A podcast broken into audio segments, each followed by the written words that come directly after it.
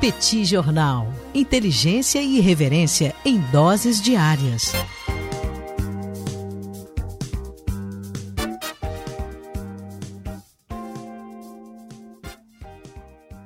Olá, gente, bem-vindos a mais um bate-papo do Petit Jornal. Esse é o episódio número 365. Estamos gravando aqui numa live no Instagram do Petit Jornal. São exatamente 22 horas e 5 minutos da segunda-feira, 26 de setembro de 2022. Cá está a dupla de costume, Daniel Souza que vos fala e Tanguy, vírgula, o Bagdadi, para repercutir os acontecimentos da economia e da política internacional das últimas horas. E aí, Tanguy, como vamos? Conte-me tudo e não me esconda nada.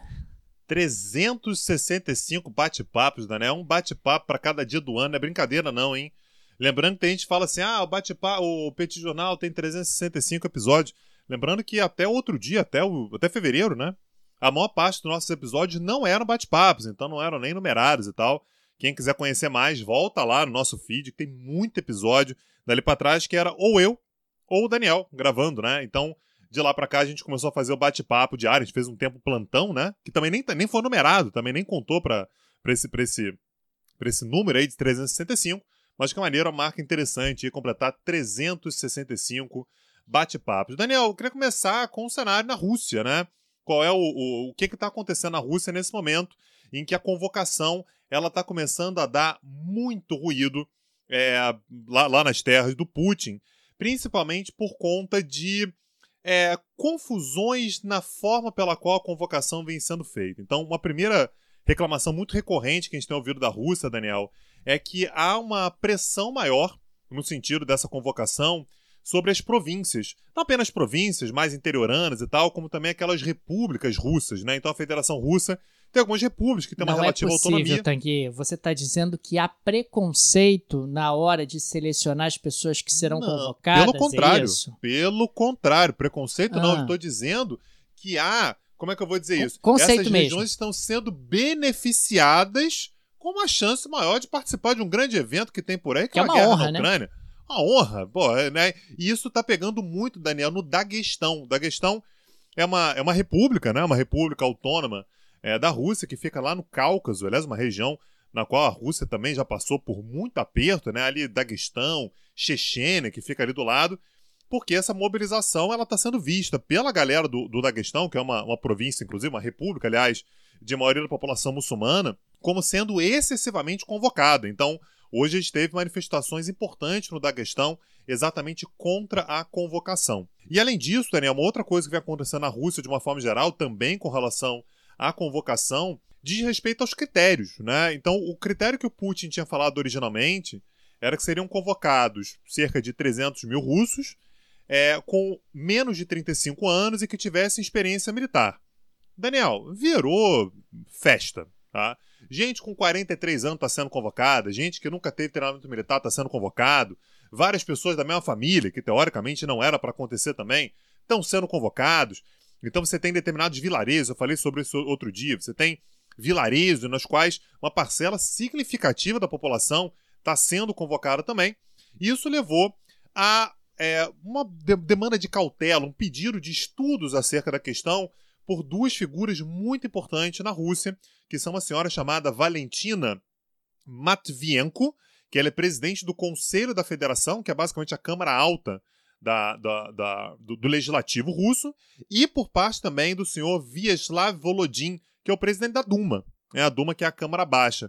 Os dois expressaram preocupações com a convocação, exatamente pela pelos critérios que não estão sendo exatamente cumpridos. Tem, o critério existe, mas ele não está sendo cumprido à risca. Né? Então, tudo isso aqui está levando a uma série de preocupações e reminiscências aí no debate público na Rússia, o que naturalmente acaba eh, sendo um elemento de preocupação para o esforço de guerra do Vladimir Putin, Daniel. O Tanguy é, repercutiu muito no meio econômico no dia de hoje uma declaração, aliás, algumas declarações do Lawrence Summers, que foi secretário do Tesouro dos Estados Unidos. Ele fez essas declarações na Bloomberg, né, o canal de notícias extremamente conhecido e com muita repercussão no mercado financeiro internacional. Ele abriu a caixa de ferramentas para falar sobre o pacote fiscal lançado pela nova primeira-ministra do Reino Unido, Alice Truss. Ele disse que com um pacote fiscal como esse, a libra pode cair abaixo de um dólar, ou seja, Caramba. você passaria a precisar de menos de um dólar para comprar uma unidade da moeda britânica. E disse mais, abre aspas, lamento muito dizer isso, mas acho que o Reino Unido está se comportando como um país emergente e se transformou em um país naufragado. Fecha aspas. Ô, Tanguê, fiquei meio ofendido, rapaz, porque eu senti que ele resolveu xingar o Reino Unido de país emergente. Como é isso? que, que negócio é esse aí? É, emergente, agora é xingamento. Agora é xingamento. Tá, tá ofendendo o Reino é Unido dizendo. É, porque agora vocês estão parecendo até país emergente. Veja você, vocês que já viveram dias melhores. Fiquei meio ofendido. Mas ele continuou, Tanguy, abre aspas. Desde o Brexit, quando o Banco da Inglaterra ficou para trás, agora essas políticas fiscais. Acho que o Reino Unido será lembrado por ter seguido as piores políticas macroeconômicas entre grandes países em muito tempo. Fecha aspas. Ele destacou que essa política fiscal que está sendo implementada pela Liz Trust é ingênua e ilusória. E ele seguiu mais ou menos aquela linha que nós destacamos no Petit Jornal no episódio de ontem destacou que a política não para de pé, que você está ao mesmo tempo cortando impostos e aumentando gastos, ampliando o endividamento do governo britânico, impondo ao governo britânico juros mais altos, que isso não vai acabar bem. Mas, diferentemente do Petit Jornal, que é elegante nas suas críticas, gentil e simpático, o Lawrence Summers, Tanguy, abriu a, a caixa de ferramentas, perdeu a linha e xingou, veja você, o Reino Unido de país emergente, que está parecendo país emergente. Que ano, Tang? 2022, país emergente virou xingamento. Alô, Reino Unido, vem pra cá. De repente a gente arruma uma vaguinha pra você aí nos BRICS. Vai ter que fazer por onde, né, Daniel? Não é, não é bagunça assim, não. Vai ter que ver aí. Tem a Argentina já na fila, tem o Irã na fila. De repente o Reino Unido entra na fila aí, Daniel. Olha aí, quem sabe o Reino Unido não pode ficar ali batendo na, batendo na porta dos BRICS e, consequentemente, tentando ali uma oportunidade. Agora, um outro aspecto que ele destacou que me pareceu particularmente interessante é que a gente está falando de um ano de 2022, Tanguy, onde o dólar, a moeda dos Estados Unidos, tem experimentado uma expressiva valorização em relação às principais moedas do mundo. Isso pode ser explicado por dois vetores principais. Em primeiro lugar, a gente está falando de um ano de muita incerteza, de muita insegurança, com guerra na Ucrânia, com crise energética, e em momentos de muita incerteza, Tanguy, o pessoal ainda se agarra no tal do dólar. Ainda acha que o dólar é a moeda mais segura para os momentos de tempestade e de imprevisibilidade. Soma-se a isso o segundo fator, que é justamente o fato dos Estados Unidos estarem subindo a taxa de juros com muito mais velocidade que outros países desenvolvidos e, consequentemente, claro, com juros mais altos nos Estados Unidos, a moeda americana se, se, se torna mais atraente. Você quer aplicar justamente nos Estados Unidos para obter esses rendimentos, esses juros mais elevados. E dentro de um ambiente onde o dólar se fortalece, como quase tudo no mundo ainda é cotado em dólares, as commodities são cotadas em dólares e tal, o que acaba acontecendo é que isso inflaciona o mundo. Porque se o petróleo é cotado em dólar e o dólar está ficando mais caro, fica mais caro para todo mundo comprar petróleo, que é pago em dólar. Se o minério de ferro é cotado em dólar e o, e o dólar está ficando mais caro, fica mais caro para todo mundo comprar minério de ferro porque ele é cotado em dólar.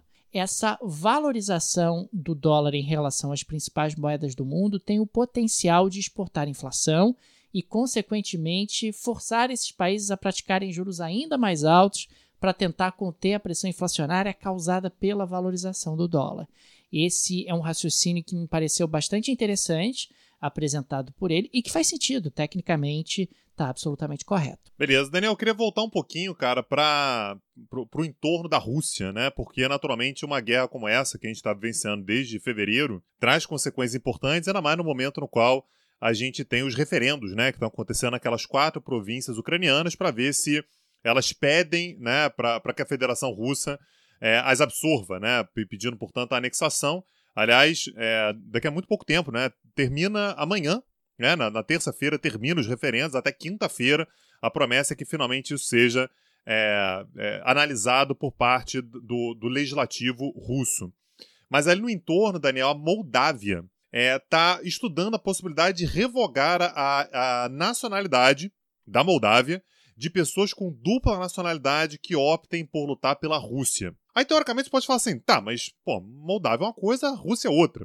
Mas é importante lembrar que na Moldávia tem uma região que é uma faixinha que fica entre a Moldávia e a Ucrânia, que é a chamada Transnistria, que é uma região de ocupação russa. Então você tem uma parcela significativa da população da Transnistria, que é parte supostamente da Moldávia, apesar da Moldávia não exercer controle direto sobre aquela região, onde a presença russa é muito forte. Só para a gente ter uma noção dos números, Daniel, na Transnistria a gente calcula a população em cerca de 500 mil pessoas.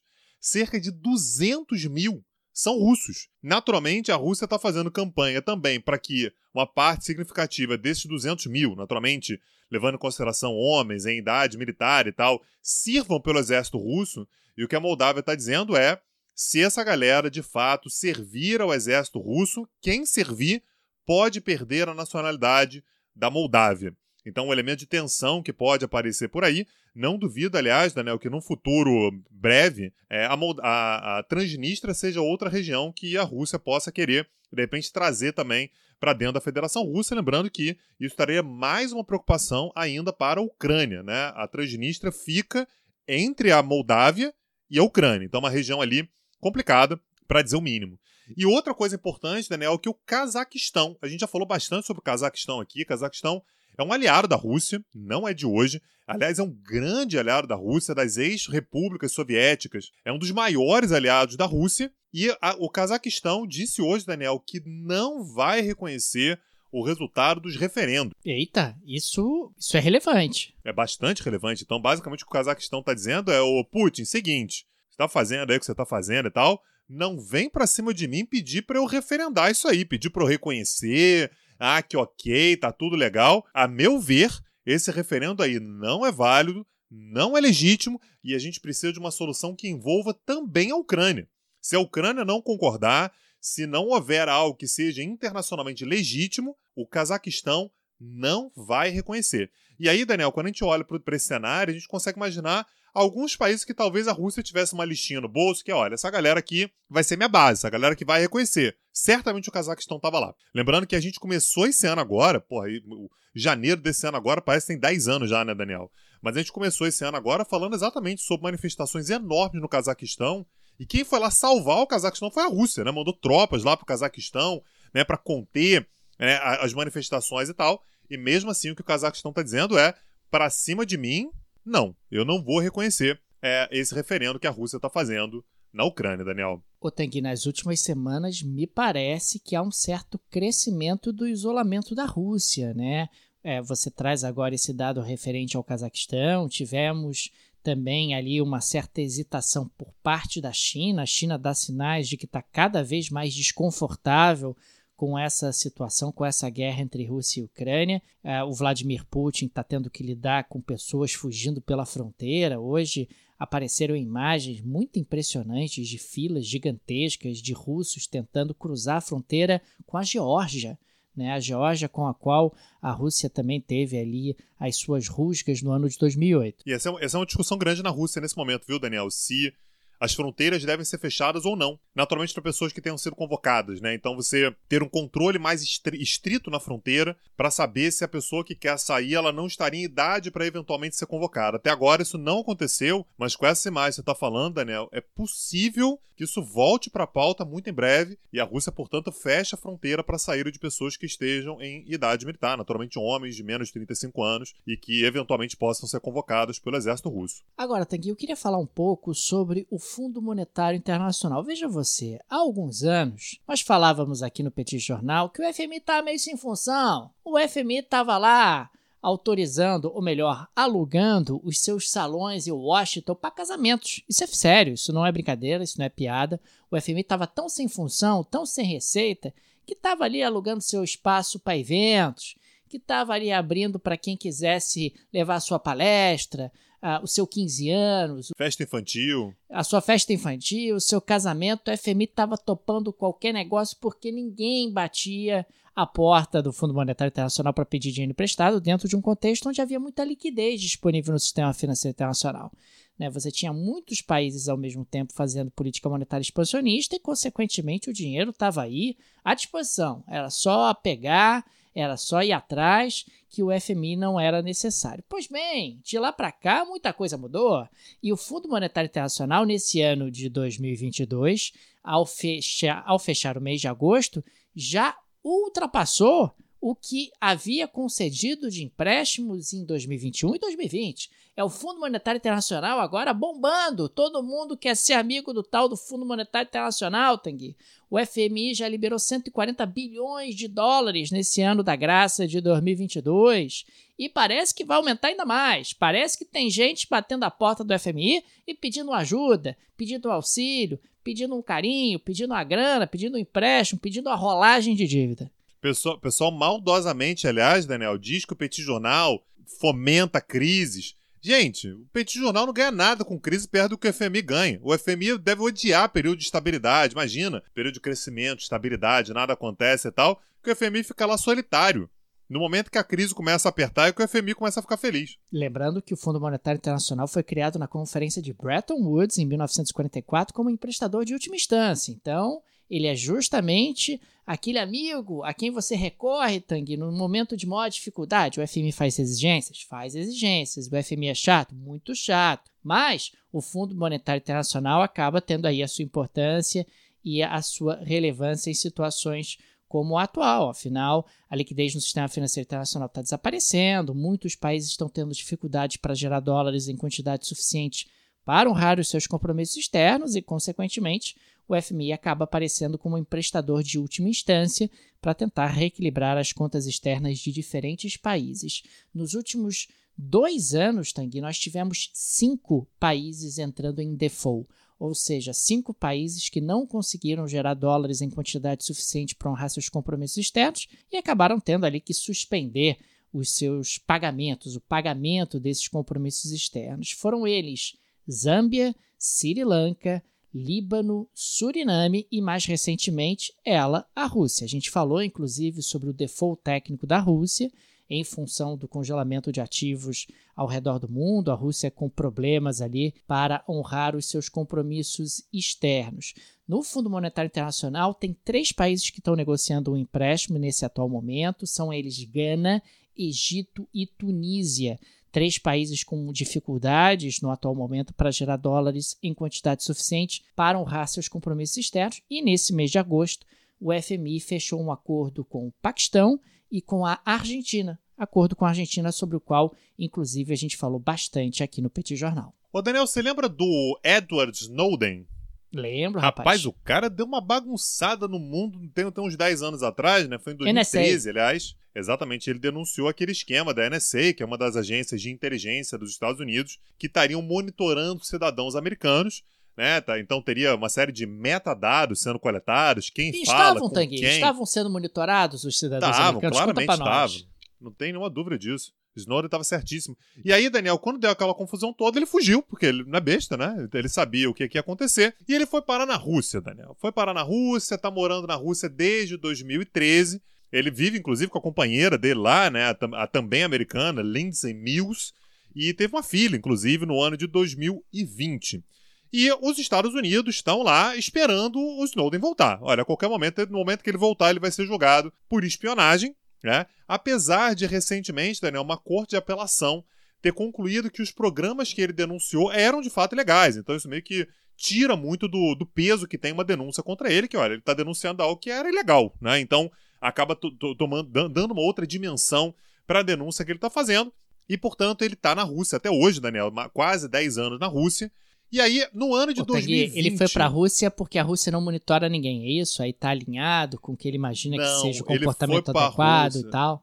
Não, ele foi para a Rússia que o Putin falou assim, tadinho do menino, gente. Ah, o Putin bom. falou isso, aliás, Daniel. O Putin falou isso, não tô, tô brincando não. O Putin falou assim, olha, ele não deveria ter feito o que fez. Mas daí a dizer que ele é um traidor, vai uma distância. Não é para isso tudo também. Então vou proteger o menino aqui, porque a gente sabe como é que são essas coisas. E aí, Daniel, no ano de 2020... Tenho certeza que o Putin agiria exatamente da mesma forma se ele tivesse feito algo com a Rússia, né? Certamente, certamente. Trataria o cara a pão de ló, porque, veja bem, não é exatamente um traidor. Mas o fato, Daniel, é que ele ganhou residência permanente em 2020. Né? Então, sete anos depois, estava lá, já com uma filha, inclusive, uma filha russa, né? Passaporte russo. É, ganhou passaporte permanente em 2020 E essa semana agora, Daniel, o senhor Edward Snowden finalmente vai ganhar cidadania russa. Ele vai se tornar cidadão E vai Russo. ser convocado. Então, aí ele já pode ser convocado, inclusive, para ir para a Ucrânia. Aí eu coloquei isso no Twitter, né? Veio uma galera e falou assim: não, professor, mas é claro que ele não vai. Gente, é óbvio que ele não vai ser convocado para a Rússia, até porque o Snowden ele tem naturalmente outras habilidades ali muito mais interessantes para a Rússia. E isso acontece exatamente no momento, Daniel, no qual o serviço de inteligência ucraniano. Sei lá, viu, Daniel? O serviço de inteligência ucraniano não me inspira muito, muita confiança, não. Mas de o sistema, de, o serviço de inteligência da Ucrânia disse que sabe, tem informações de que nos próximos dias haverá um grande cyberataque contra a Ucrânia, a Polônia, óbvio, e os seus aliados também. Então não deixa de ser curioso o time, né, Daniel? De no momento de uma convocação em massa, né, ainda que parcial, de russos, o Snowden se torne russo, então ele passa a ser russo, então teoricamente ele poderia entrar na- nu- numa leva aí de, de pessoas convocadas. Ele está acima, naturalmente, da idade é, demandada, só como a gente já falou aqui hoje, tudo tem acontecido por lá, né? Enfim, o- esse limite ele nem sempre tem sido respeitado, mas exatamente na semana em que a Ucrânia diz que é possível que haja um grande cyberataque da Rússia contra a Ucrânia, a Polônia e, eventualmente, alguns dos seus aliados. Então tá aí o Edward Snowden. Pessoal às vezes se pergunta onde, por onde anda Edward Snowden. Nesse momento, ele é cidadão russo pela graça e bondade do senhor Vladimir Putin, Daniel. Ô, Tanguy, você sabe que a OCDE preparou um relatório bacana, bonito, robusto, chamou lá seus técnicos, muito bem remunerados, altamente remunerados, para dizer, para construir perspectivas, projeções, expectativas para a economia mundial, e diz o seguinte: ó, o crescimento global deve diminuir mais que o esperado neste ano e também em 2023. Ô, Daniel, o pessoal no OCDE não deve ganhar bem, não. Não é possível. Ah, ganha, ganha bem, rapaz, ganha bem. E soltou esse relatório aí que a economia mundial está desacelerando. Eu fiquei muito Bombástico, hein? assustado. É, não estava acompanhando isso, não estava atento que a economia mundial estava desacelerando. Aliás, eles destacaram, inclusive, que em 2023 a renda global eh, poderá ser cerca de 2,8 trilhões mais baixa do que o esperado há um ano. Ou seja, o mundo está passando aí por um processo de alinhamentos e ajustamentos de expectativas muito impressionantes.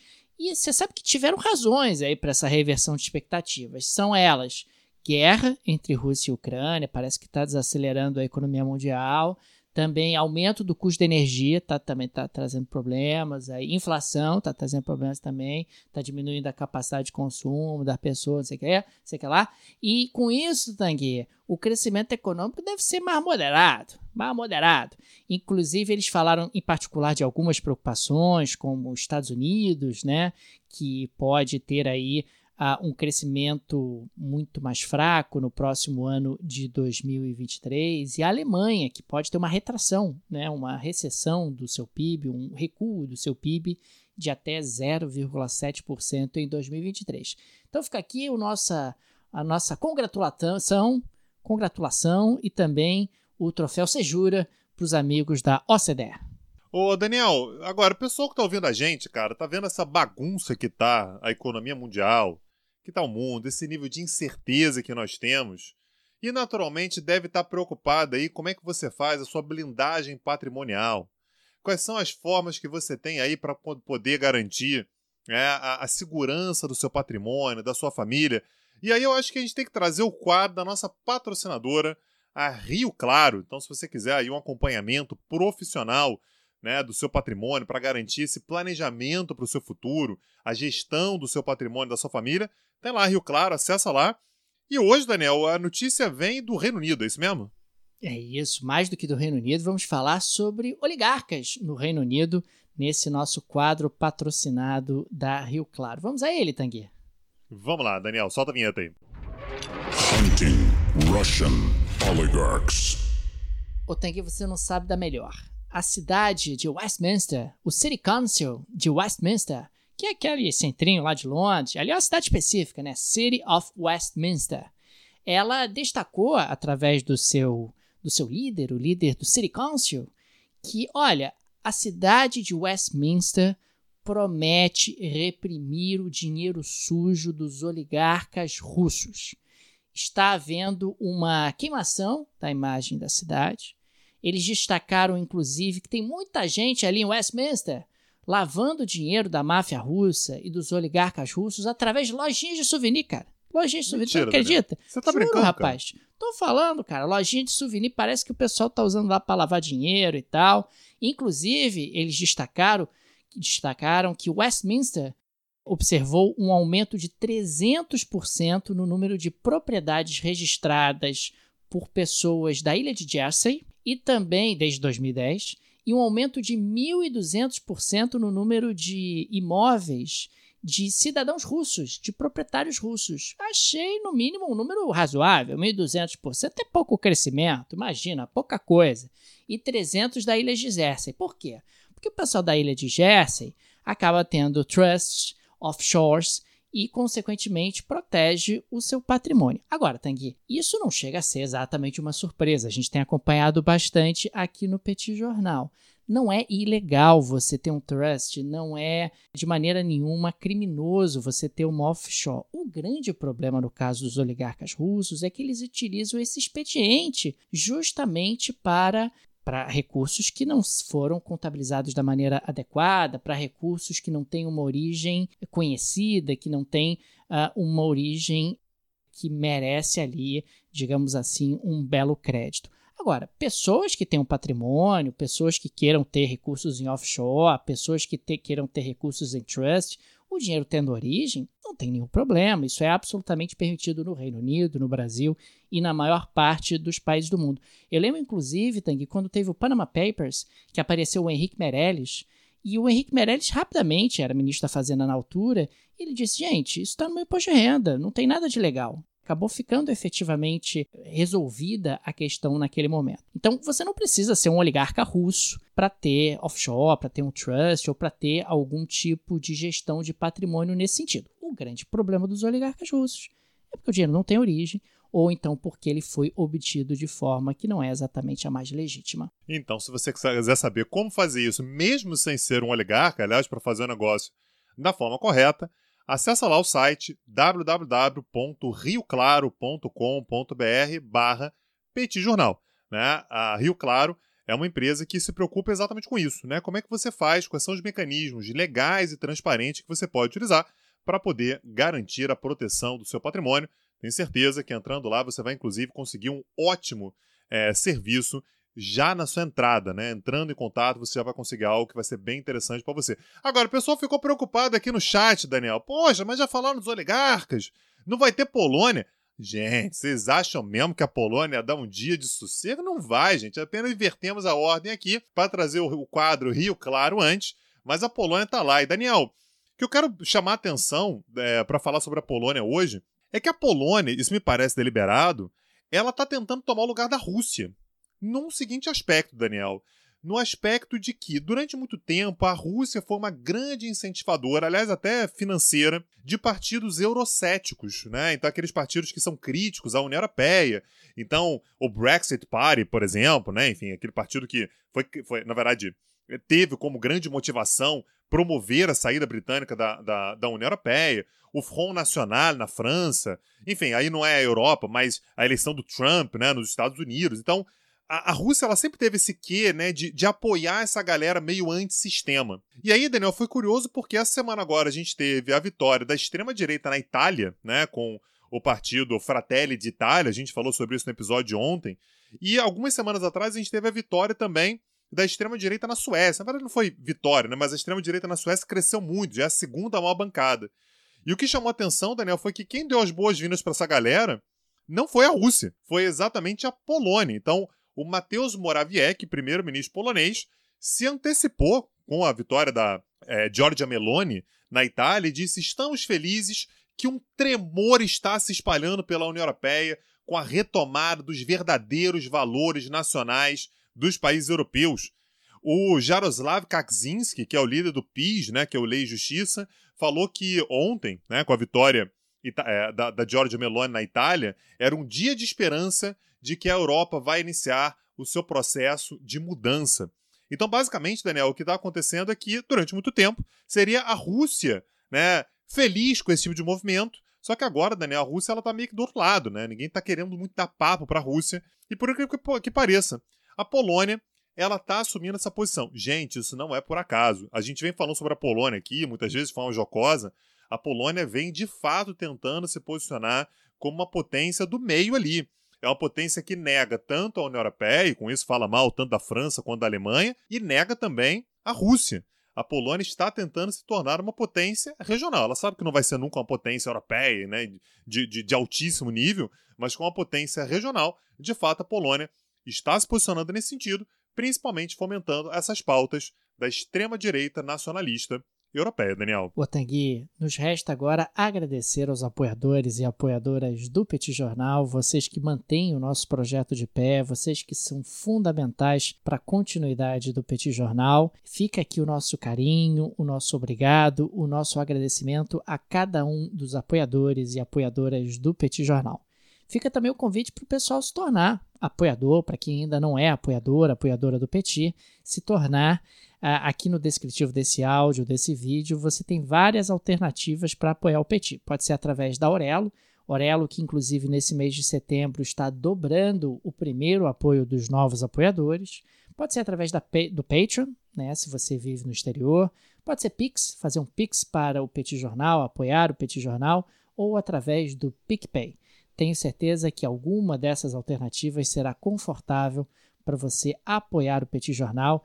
Fica aqui o nosso carinho e agradecimento a todos os apoiadores. Lembrando que amanhã, sim, terça-feira, 19 horas, 7 da noite, no YouTube do Petit Jornal teremos mais uma aula gratuita do Petit. Aliás, se você ainda não assina o canal do YouTube do Petit, vai lá, assina o canal do YouTube do Petit Jornal, que tem muito conteúdo legal, tem as nossas lives e tem também, claro, as aulas gratuitas. E amanhã tem aula gratuita sobre o que, Tanguy? Amanhã a gente vai falar, Daniel, sobre as organizações internacionais de África. Eu sei que você é um cara ligado em Angola, eu sei que você gosta desse tratamento, não é da África, né?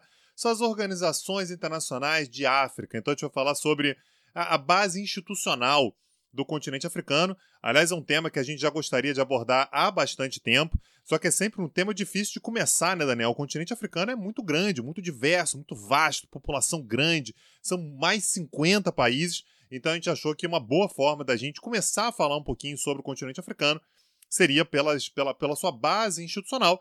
Então não percam, amanhã, terça-feira, né, dia 27 de setembro, 19 horas, aula gratuita ao vivo lá no YouTube do Petit Jornal. E aliás, assistindo essa aula, se você curtir, se você assistir inclusive as outras aulas e curtir, você pode se tornar aluno do nosso projeto, projeto que é um streaming de aulas, um streaming educacional, Daniel, do Petit Jornal, que é o Petit Curso. Acesse lá petcursos.com.br, tem muito material legal por lá. Eu tenho certeza que tornando-se aluno do nosso projeto, você vai curtir. O projeto é inclusive um streaming, como eu acabei de dizer, o que significa que você se torna aluno e você ganha acesso automático a todas as aulas que a gente já deu desde 2020 lá no Petit Curso. Dá uma olhada no, no catálogo lá que eu tenho certeza que você vai se encantar por diversos temas que a gente abordou por lá. Daniel, é isso. Amanhã estamos de volta. Amanhã tem aula gratuita e tem bate-papo também. Às 19 horas, aula, aula gratuita. Às 21 horas, a gravação do nosso bate-papo no Instagram do Petit Jornal, Daniel. Valeu, gente. Tchau, tchau. Petit Jornal. Inteligência e irreverência em doses diárias. Acesse www.petijornal.com.br.